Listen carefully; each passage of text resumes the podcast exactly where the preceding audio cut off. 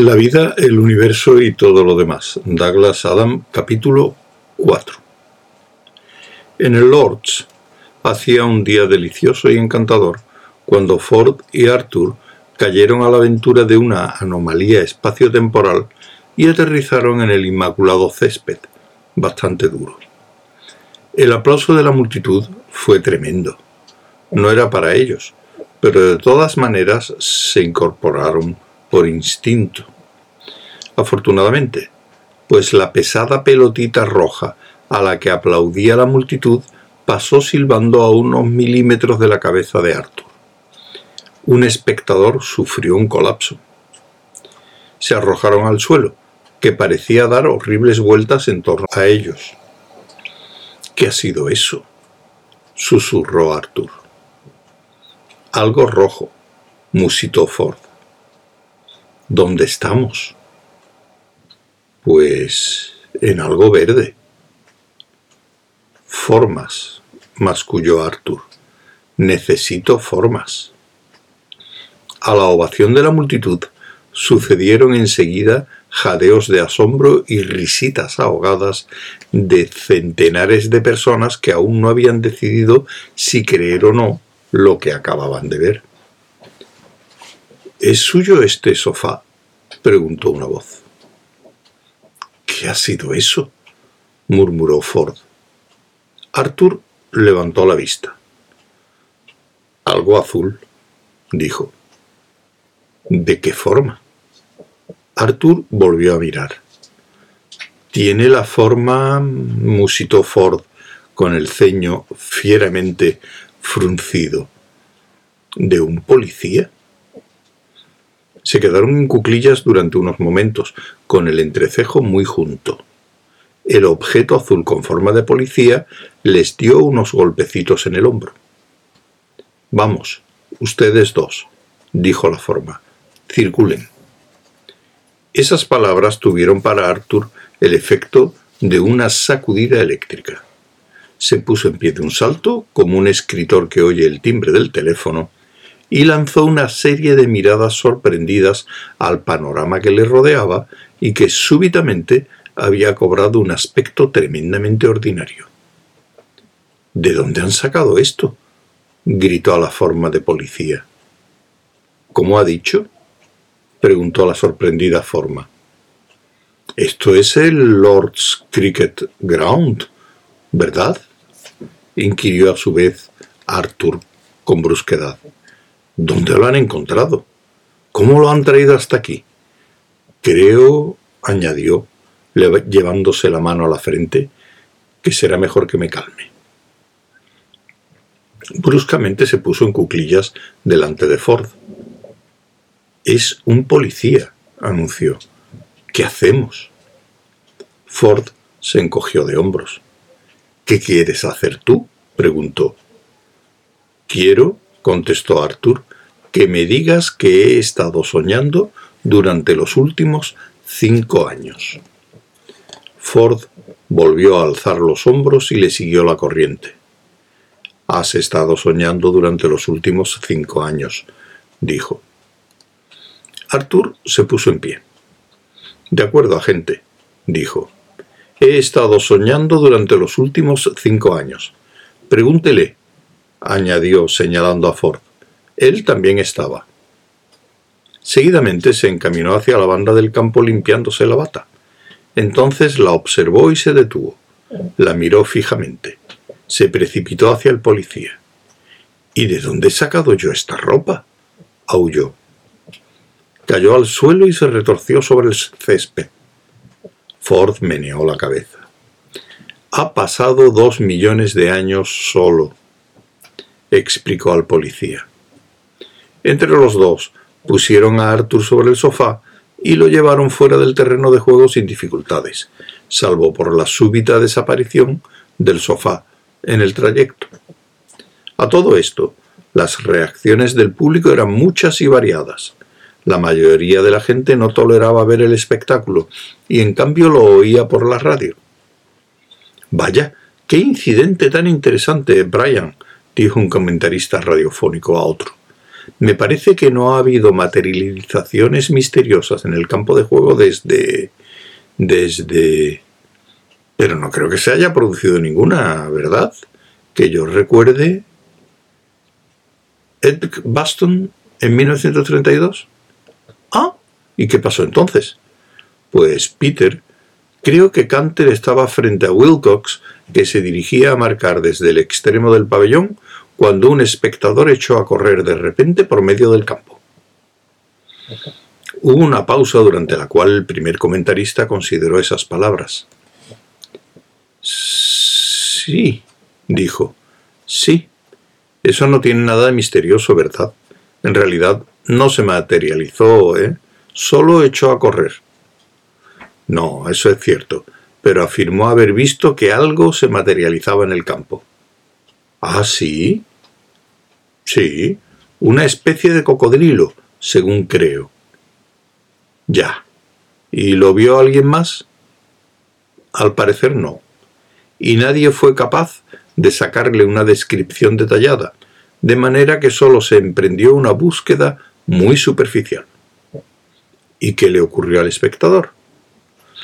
Pues creo que alguien le invitó a almorzar, pero él explicó que ya había comido muy bien, de manera que se olvidó el asunto y Warwickshire siguió el juego ganando por tres tantos. Así que no se parece mucho al presente caso. A aquellos de ustedes que acaben de sintonizarnos les interesará saber que mm, dos hombres, dos hombres zarrapastrosos y todo un sofá, un sofá grande me parece, sí, un sofá grande, se han materializado en este momento en pleno campo de juego del Lord's Cricket, pero no creo que pretendieran hacer daño alguno. Se han mostrado benévolos y... Perdona que te interrumpa un momento, Peter, para decir que el sofá acaba de desaparecer. Es cierto. Bueno, un misterio menos. Sin embargo, creo decididamente que es un caso digno de pasar a los anales, sobre todo al ocurrir en este momento dramático del juego, cuando Inglaterra solo necesita 24 tantos para ganar la final.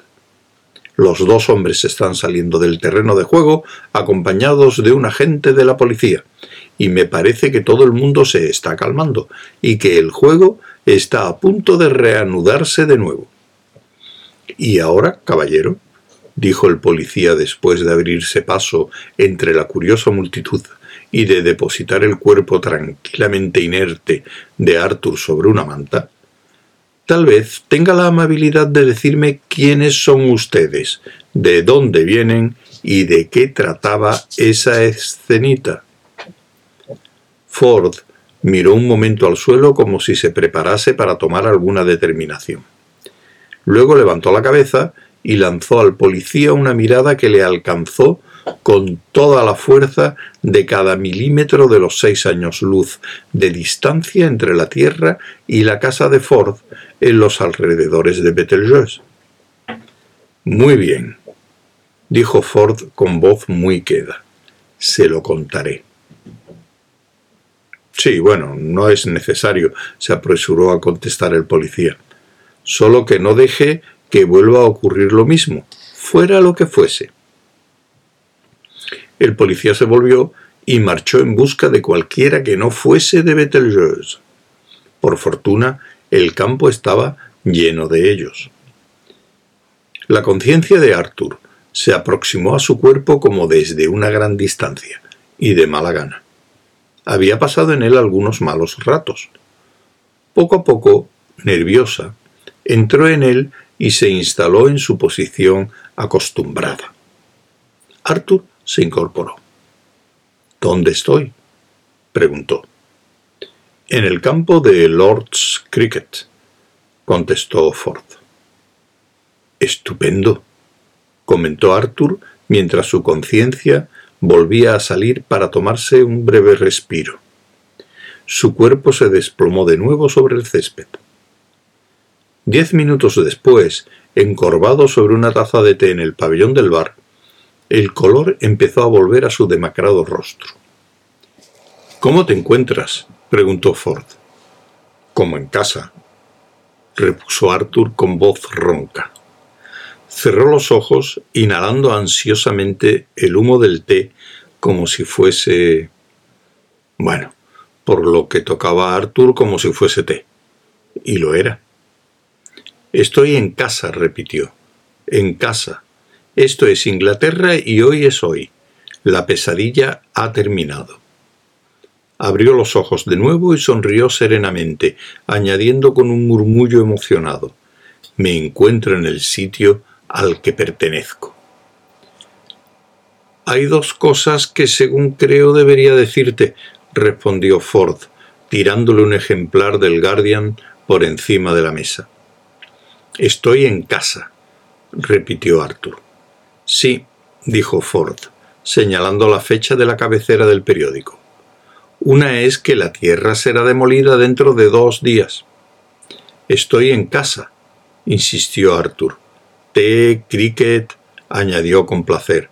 Césped cuidado, bancos de madera, chaquetas blancas de lino, botes de cerveza.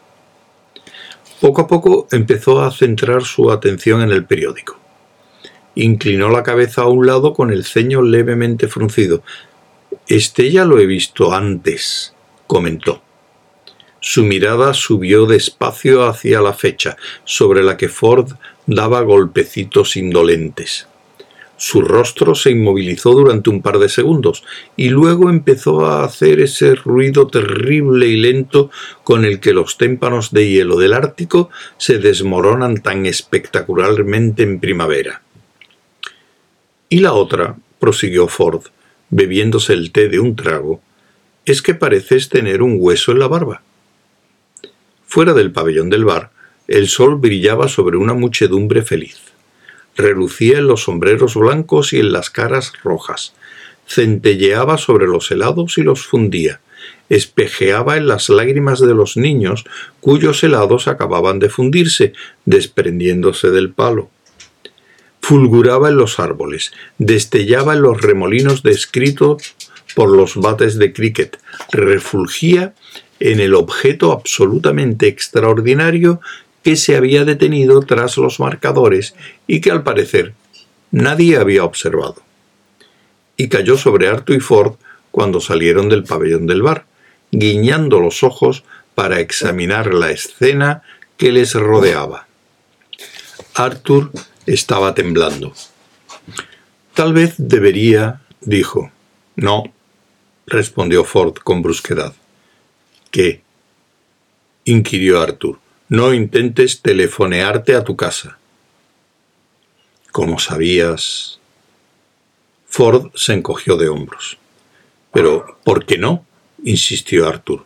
Las personas que hablan por teléfono consigo mismas, amonestó Ford, nunca se enteran de nada provechoso.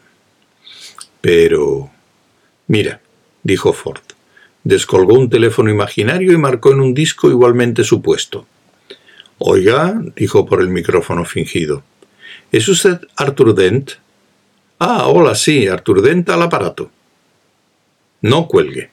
Miró decepcionado al teléfono inmaterial. Ha colgado, anunció, encogiéndose de hombros y colgando con cuidado el teléfono inexistente. Esta no es mi primera anomalía temporal, añadió. La expresión de melancolía se acentuó en el rostro de Arthur Dent. Así que no podemos estar a salvo y en casa, dijo. Ni siquiera podemos decir, respondió Ford, que estemos en casa secándonos vigorosamente con la toalla. El partido continuaba. El lanzador se acercó a la meta a paso largo, al trote y luego a la carrera. De pronto se enredó en una confusión de brazos y piernas de la cual salió una pelota. El bateador giró en redondo mandándola detrás de él, por encima de los marcadores. La mirada de Ford siguió la trayectoria de la pelota y se crispó un poco. El betelgeusano se puso rígido, volvió a examinar el recorrido de la pelota y sus ojos se contrajeron de nuevo. Esta no es mi toalla, anunció Arthur, hurgando en su bolso de piel de conejo. ¡Shh! le combinó Ford frunció el ceño concentrándose. Yo tenía una toalla golga frinchana para correr, continuó Arthur. Era azul con estrellas amarillas. Esta no es. ¡Shh! repitió Ford. Se tapó un ojo y miró con el otro. Esta es rosa, dijo Arthur. No es tuya, ¿verdad? Me gustaría que cerraras el pico y dejaras de hablar de tu toalla, repuso Ford. No es mi toalla, insistió Arthur. Eso es lo que estoy tratando de... Y yo lo que pretendo, replicó Ford con un gruñido sordo, es que dejes de hablar de ello en este preciso momento. Muy bien, convino Arthur, empezando a guardarla de nuevo en el bolso de conejo, cosido de manera primitiva. Confieso que a la escala cósmica de las cosas quizás no tenga importancia, solo que resulta chocante, eso es todo. De todo pronto aparece una toalla rosa en lugar de otra azul con estrellas amarillas. Ford empezaba a comportarse de forma bastante rara o más bien comenzaba a actuar de una manera que resultaba extrañamente diferente del insólito estilo con que solía proceder habitualmente. Lo que hacía era lo siguiente. Sin considerar las miradas de pasmo que provocaba entre la multitud reunida con él en torno al terreno de juego, se pasaba las manos por la cara con movimientos bruscos, agachándose detrás de unos espectadores, saltando por encima de otros, quedándose quieto luego y guiñando mucho los ojos. Al cabo de un momento echó a andar con cautela. Iba con el ceño fruncido, absorto en sus pensamientos. Como un leopardo, que no está seguro de si acaba de ver una lata medio vacía de comida para gatos a menos de un kilómetro de distancia por la cálida y polvorienta llanura. Este tampoco es mi bolso, dijo Arthur inesperadamente. Ford salió de su abstracción. Miró enfadado a Arthur. No hablaba de la toalla, protestó este. Ya hemos demostrado que no es la mía es que el bolso en el que guardaba la toalla que no es mía tampoco es mío, aunque tiene un parecido extraordinario. Y personalmente creo que eso es sumamente raro, sobre todo teniendo en cuenta que lo hice yo mismo en la tierra prehistórica. Estas piedras tampoco son las mías, añadió, sacando del bolso unas chinas lisas de color gris. Hacía colección de piedras interesantes y se ve que estas son muy sosas.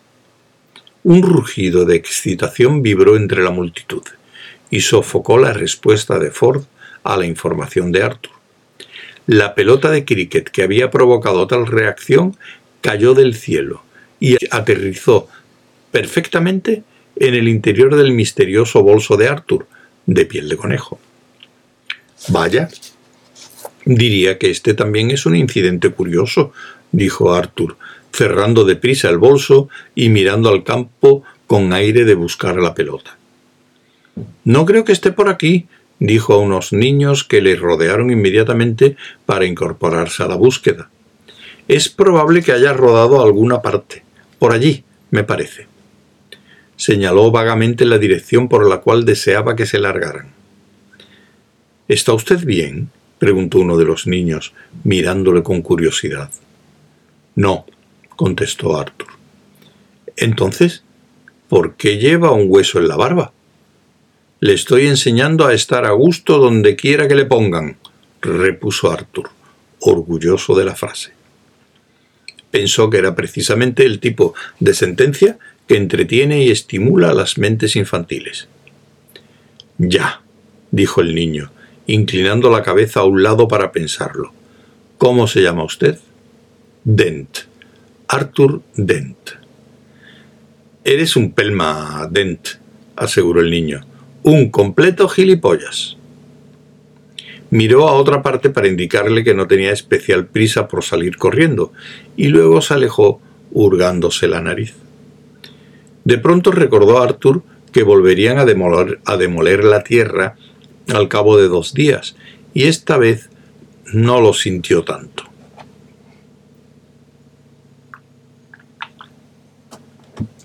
El juego continuó con una pelota nueva.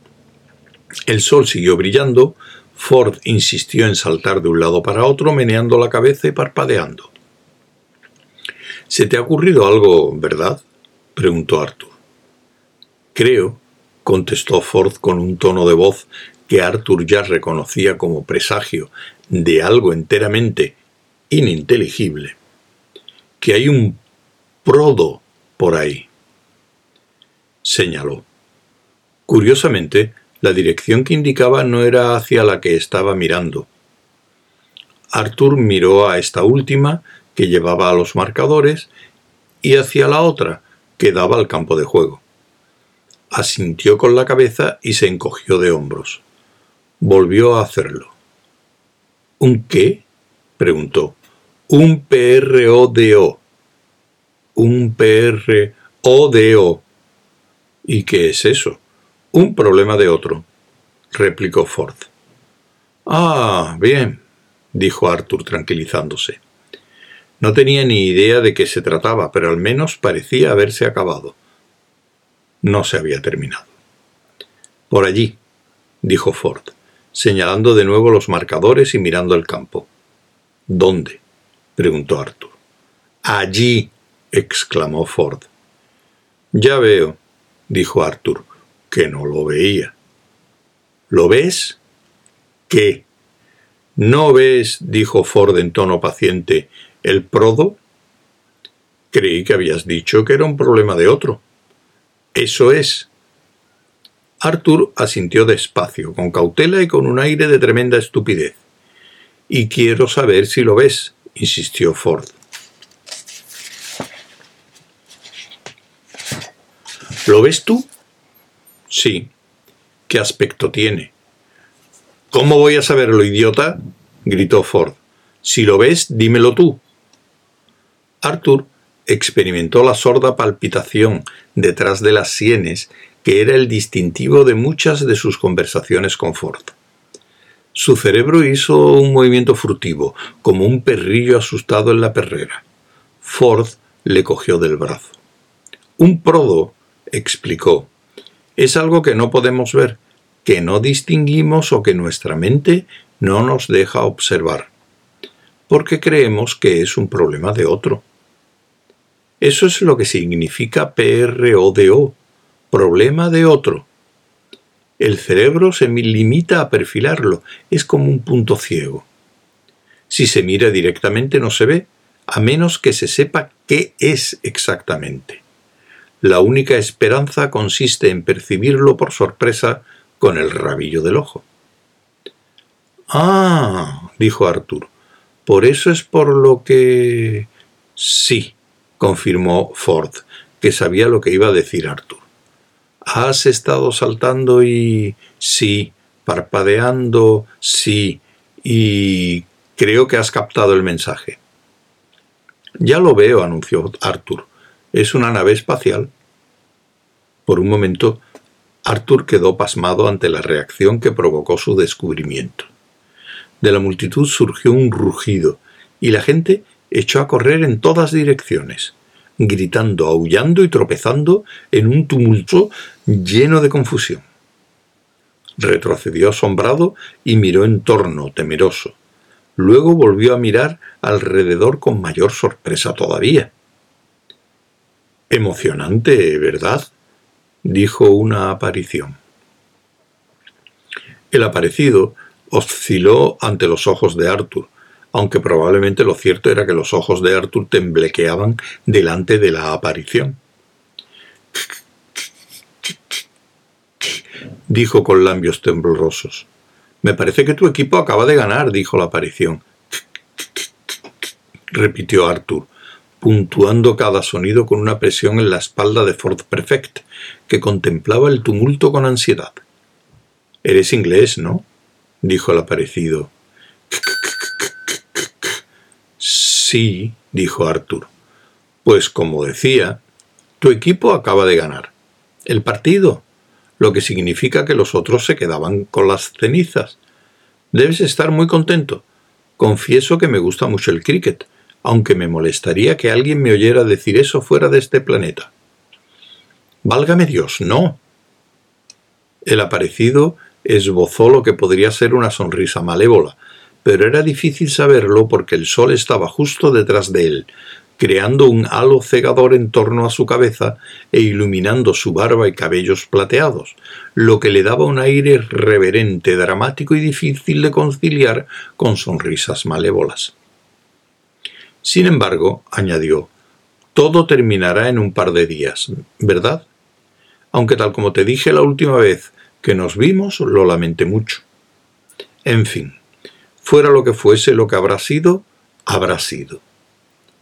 Arthur intentó hablar, pero abandonó la lucha desigual. Volvió a azuzar a Ford. Creí que había pasado algo horrible, dijo Ford, pero no es más que que se ha acabado el partido. Tenemos que marcharnos. Ah, hola, Slarty Barfast. ¿Qué haces aquí?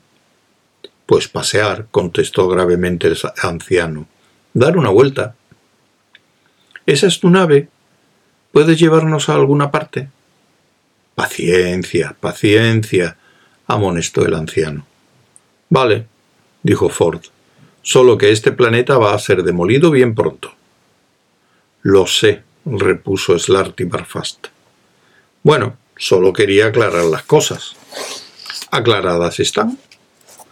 Pues si te apetece mucho haraganear por un campo de cricket en este preciso momento, me apetece. Entonces, ¿es tu nave? Sí, lo supongo, dijo Ford volviendo bruscamente la espalda. Hola, Slarty Barfast, dijo Arthur al fin. Hola, terrícola, contestó el anciano. Al fin y al cabo, observó Ford, solo se muere una vez. El anciano ignoró el comentario y miró fijamente el campo de juego con ojos que parecían rebosar de expresiones que no guardaban una relación clara con lo que allí pasaba. Ocurría que la multitud se agrupaba en un amplio círculo alrededor del centro del campo. Lo que veía en ello Slarty Bartfast, solo él lo sabía. Ford tatareaba algo. Solo era una nota repetida a intervalos Esperaba que alguien le preguntara qué canturreaba, pero nadie lo hizo. Si se hubiera interesado a alguien, habría dicho que se trataba de la primera nota de una canción de Noel Coward titulada Loca por el chico, repetida una y otra vez. Entonces le habrían indicado que sólo entonaba una nota, a lo cual hubiese contestado él que, por razones que deberían saltar a la vista, estaba omitiendo la parte de por el chico. Le molestaba que nadie le preguntara. Es que, saltó al fin, si no nos vamos pronto podríamos vernos metidos otra vez en todo el asunto. Y no hay nada más deprimente que ver la destrucción de un planeta. Salvo, quizás, estar en él en el momento en que se lleva a cabo. O, añadió en voz baja, perder el tiempo en partidos de cricket. Paciencia, recomendó Slarty Bartfast de nuevo. Se avecinan grandes cosas. Eso es lo que dijiste la última vez que nos vimos, recordó Arthur. Y fueron grandes. Sí, es cierto, reconoció Arthur. Sin embargo, lo único que al parecer se avecinaba era una especie de ceremonia se montaba sobre todo en consideración a la televisión, y no para los espectadores, pues desde donde estaban lo único que se enteraban era de lo que escuchaban por una radio que había cerca. Ford mostraba una indiferencia agresiva. Se inquietó al oír que iban a entregar las cenizas al capitán del equipo inglés en el campo. Se impacientó cuando explicaron que lo hacían porque les habían ganado por enésima vez emitió un decidido ladrido de disgusto ante la información de que las cenizas eran los restos de una cantera de cricket, y cuando además le pidieron que aceptara el hecho de que la cantera de cricket en cuestión se había quemado en Melbourne, Australia, en 1882, para ilustrar la muerte del cricket inglés. Se volvió hacia el Slarty Barfast y respiró hondo pero no tuvo oportunidad de decir nada porque el anciano no estaba allí. Se dirigía al campo de juego con un paso tremendamente decidido que le alborotaba la barba, los cabellos y la túnica, dándole un aspecto muy semejante al que habría tenido Moisés si el Sinaí hubiese sido un campo de césped bien cortado en vez de un monte ígneo y humeante, como suele representarse. Ha dicho que nos reunamos con él en la nave, dijo Arthur. ¿Qué demonios apestosos está haciendo ese viejo idiota? estalló Ford. Va a recibirnos en su nave dentro de dos minutos, dijo Arthur con un encogimiento de hombros que indicaba su total renuncia a pensar. Se encaminaron hacia la nave. Ruidos extraños llegaron a sus oídos. Trataron de no escucharlos, pero no pudieron dejar de entender que el Slarty Barfast exigía con irritación que le entregaran la urna de plata que contenía las cenizas son de una importancia vital para la seguridad pasada, presente y futura de la galaxia, decía, lo que produjo una hilaridad desatada. Arthur y Ford decidieron no hacer caso. Lo que ocurrió a continuación no pudieron ignorarlo. Con un ruido como el de cien mil personas que gritaran «Va», una nave espacial de color blanco acerado pareció surgir repentinamente de la nada justo por encima del campo de cricket y quedó flotando en el aire con una amenaza infinita y un zumbido leve. Durante un rato no hizo nada, como si esperase que todo el mundo volviera a sus ocupaciones, sin importarle que se quedase flotando allí mismo. Luego hizo algo sumamente extraordinario. Mejor dicho, se abrió y soltó algo sumamente extraordinario. Once criaturas sumamente extraordinarias. Eran robots, robots blancos. Lo más extraordinario era que parecían ir vestidos para la ocasión. No solo eran blancos, sino que llevaban lo que parecían ser palos de cricket. Y no solo eso, sino que también llevaban lo que parecían ser pelotas de cricket. Y no solo eso, sino que llevaban almohadillas acanaladas en la parte inferior de las piernas. Estas últimas eran extraordinarias, pues parecían contener motores a reacción que permitían a aquellos robots, curiosamente civilizados, salir volando de su nave, que seguía inmóvil en el aire, y empezar a matar gente, que es lo que hicieron. Vaya, dijo Arthur, parece que pasa algo. Vamos a la nave, gritó Ford. No quiero saber, solo quiero ir a la nave. Echó a correr sin dejar de gritar. No quiero saber, no quiero ver, no quiero oír. Este no es mi planeta, yo no elegiré estar aquí, no deseo que me comprometan, solo quiero salir de aquí y acudir a una fiesta con gente con la que pueda relacionarme. Humo y llamas se alzaban del campo. Vaya, parece que la brigada sobrenatural ha venido hoy en gran número, farfulló contenta una radio. Lo que necesito gritó Ford, como para aclarar sus observaciones anteriores, es una buena copa y una reunión de mis pares. Siguió corriendo, deteniéndose solo un momento para coger del brazo a Arthur y arrastrarle con él. Arthur había asumido su actitud habitual ante los momentos críticos, que consistía en quedarse con la boca abierta y dejar que todo le resbalase por encima. Están jugando al cricket, murmuró avanzando a tropezones detrás de Ford. Juro que están jugando al cricket. No sé por qué, pero eso es lo que hacen. No solo matan gente, la mandan hacia arriba, Ford. Nos envían por los aires. Habría sido difícil no creérselo sin conocer bastante más historia de la galaxia de la que Arthur había aprendido hasta el momento en sus viajes. Las espectrales pero violentas formas a quienes se veía moverse entre la espesa capa de humo parecían representar una serie de extrañas parodias con los palos de cricket. La diferencia residía en que, a cada golpe, las pelotas estallaban al tocar el suelo.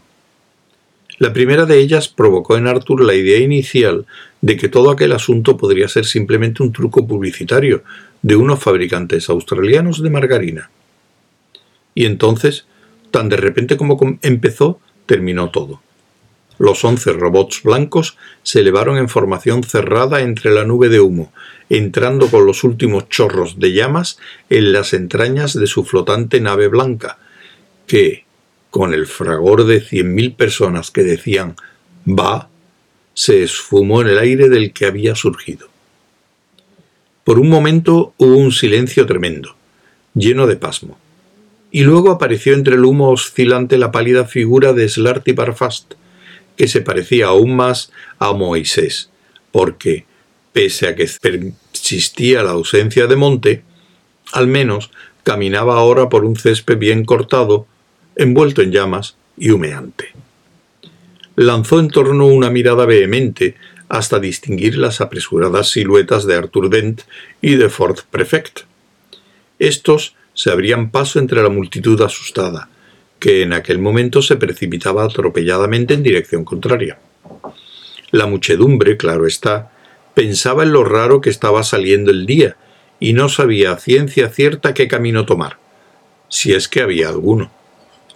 Slarty Barfast hacía gestos apremiantes y gritaba a Ford y a Arthur, y poco a poco los tres fueron llegando a la nave, que seguía inmóvil tras los marcadores, inadvertida por la multitud que se precipitaba desordenadamente bajo ella y que en aquel momento tenía probablemente que enfrentarse a bastantes problemas particulares. Angarnu granulad, gritó Slarty Barfast con su voz fina y trémula. ¿Qué ha dicho? jadeó Ford mientras abría paso a codazos. Que han no sé qué, contestó Arthur meneando la cabeza. Angarnu la gritó otra vez Slarty Barfast. Ford y Arthur se miraron y menearon la cabeza. Parece urgente, comentó Arthur, que se detuvo y gritó. ¿Qué? ¡Que angurúa la grunamá! aulló Slarty Barfast, sin dejar de hacerles señas. Dice, explicó Arthur, que se llevan las cenizas. Eso es lo que he entendido. Siguieron corriendo. Las. preguntó Ford. Cenizas, contestó Arthur pronunciando claramente. Los restos quemados de una cantera de cricket. Es un trofeo. Al parecer, jadeó, eso es lo que han venido a buscar. Sacudió la cabeza con mucha suavidad, como si pretendiera trasladar su cerebro a un nivel más bajo dentro del cráneo.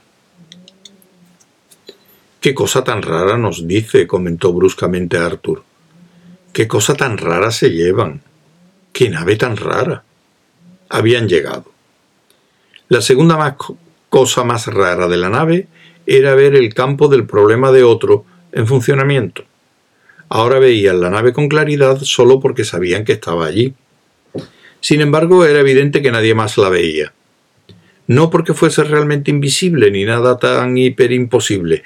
La tecnología empleada para hacer algo invisible es tan infinitamente compleja que 999 mil millones, 999 millones, 999 mil 999 veces entre un billón resulta más cómodo y eficaz guardar el objeto y pasarse sin ello. El ultrafamoso mago y científico Efrafax de Woog apostó una vez su vida a que en el plazo de un año podía volver invisible la gran megamontaña magramada. Tras pasar la mayor parte del año tirando de enormes lux o válvulas, refracto desintegradores y desvíos espectr o máticos, cuando le quedaban nueve horas comprendió que no lo conseguiría de manera que él y sus amigos, y los amigos de sus amigos, más los amigos de los amigos de sus amigos y los amigos de los amigos de los amigos de sus amigos, junto con algunos amigos suyos menos buenos, que por casualidad eran propietarios de una importante compañía de transportes interesterales, produjeron lo que hoy se conoce ampliamente como la noche de trabajo más dura de la historia. Y el día siguiente, por supuesto, ya no se veía magramada. Efrafax perdió la apuesta y en consecuencia la vida, solo porque un árbitro pedante observó a. que al andar por el área donde Magramala debía estar no tropezó ni se rompió las narices contra nada y b. que había una luna extra de, de extraño aspecto sospechoso. El campo del problema de otro es mucho más cómodo y eficaz y además funciona más de 100 años con una sencilla pila de linterna. La razón de ello es que se basa en la predisposición natural de la gente a no ver nada que no quiera ver, porque no espere o porque no pueda explicarse. Si Efrafax hubiese pintado la montaña de rosa y erigida en ella un sencillo y barato campo de prodo, la gente habría pasado de largo por la montaña, la habría rodeado e incluso escalado sin darse cuenta ni por un momento de que estaba allí. Y eso es precisamente lo que pasaba con la nave de Slarty Barfast. No era rosa, pero de haberlo sido habría constituido el menor de sus problemas visuales, y la gente se habría limitado a ignorarla como cualquier otra cosa. Lo más extraordinario era que solo en parte parecía una astronave, con sus alerones, motores de cohete, escotillas de emergencia, etc., asemejándose mucho a un pequeño bar italiano suspendido en el aire. Ford y Arthur lo miraron con asombro y con la sensibilidad profundamente herida. Sí, lo sé, dijo Slarty Bartfast, que en ese momento corría hacia ellos, inquieto y sin aliento. Pero hay una razón. Vamos, tenemos que irnos. La antigua pesadilla va a repetirse. El destino nos aguarda a todos. Debemos marcharnos ya. Me apetece algún lugar soleado, dijo Ford. Ford y Arthur siguieron a Slarty Barfast al interior de la nave, y estaban tan absortos en lo que veían dentro que se les pasó enteramente inadvertido lo que pasaba afuera. Otra nave espacial, lisa y plateada, descendió del cielo sobre el campo, con calma, sin ruido, desplegando sus largas patas en un delicado ballet tecnológico. Tomó tierra con suavidad, extendió una rampa pequeña. Una criatura alta de color gris verdoso salió por ella y se acercó al reducido grupo de personas reunidas en el centro del campo que atendían a las víctimas de la reciente y extraña matanza.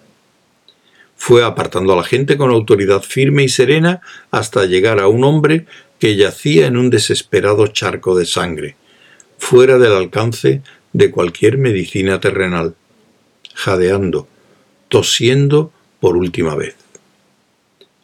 La criatura se arrodilló en silencio a su lado. Arthur Philip Deodat preguntó. El hombre, con una horrible confusión en la mirada, asintió débilmente. Eres un inútil, un estúpido que no vale para nada, musitó la criatura. Pensé que deberías saberlo antes de morir.